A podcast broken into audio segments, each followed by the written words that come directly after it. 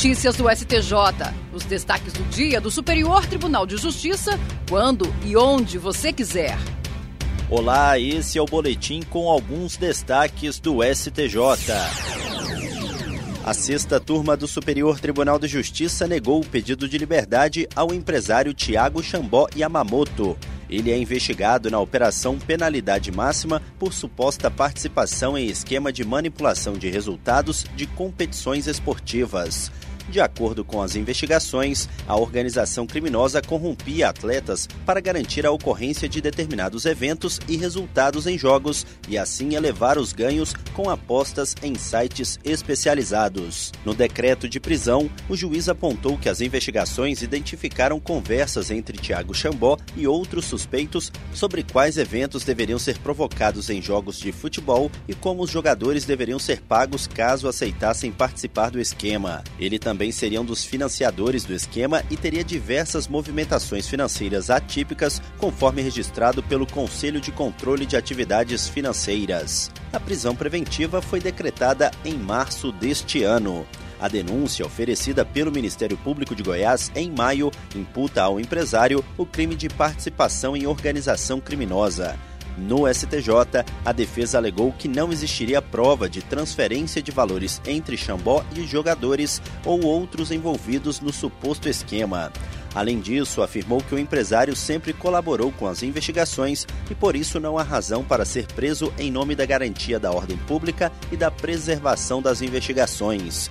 O colegiado da sexta turma negou o pedido de habeas corpus. O relator, ministro Sebastião Rei Júnior, afirmou que os autos não demonstram flagrante ilegalidade na prisão cautelar e que a discussão sobre indícios de autoria e materialidade do crime exigiria a análise de provas, o que não é possível em habeas corpus. A terceira turma do Superior Tribunal de Justiça decidiu que o condômino não tem legitimidade para individualmente ajuizar a ação de exigir contas contra o administrador do condomínio. O caso analisado teve início quando uma empresa de shopping center de Cuiabá propôs a ação de exigir contas contra a administradora, buscando esclarecimentos acerca da gestão condominial do shopping. O juízo de primeiro grau extinguiu o feito sem resolução de mérito devido à ilegitimidade ativa da empresa para exigir sozinha a prestação de contas.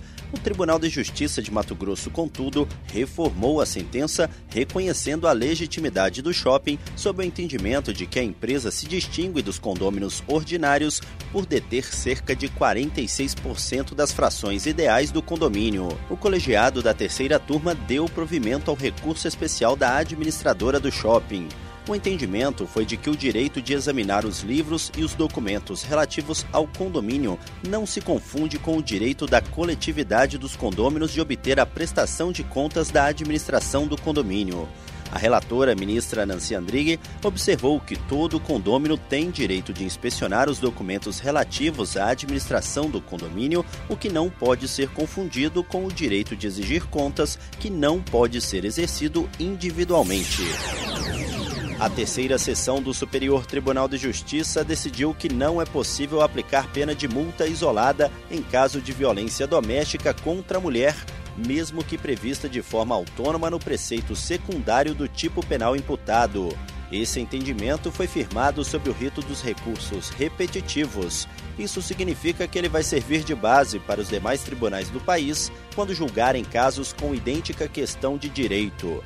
No caso representativo da controvérsia, o Ministério Público do Rio de Janeiro questionou o acórdão do Tribunal de Justiça que afastou a pena privativa de liberdade e aplicou isoladamente a pena de 10 dias multa no valor mínimo legal em um caso de ameaça contra a mulher. O relator, ministro Sebastião Rei Júnior, explicou que o artigo 17 da Lei Maria da Penha veda a aplicação de penas de cesta básica ou de outras de prestação pecuniária, assim como a substituição de de pena que implique o pagamento isolado de multa.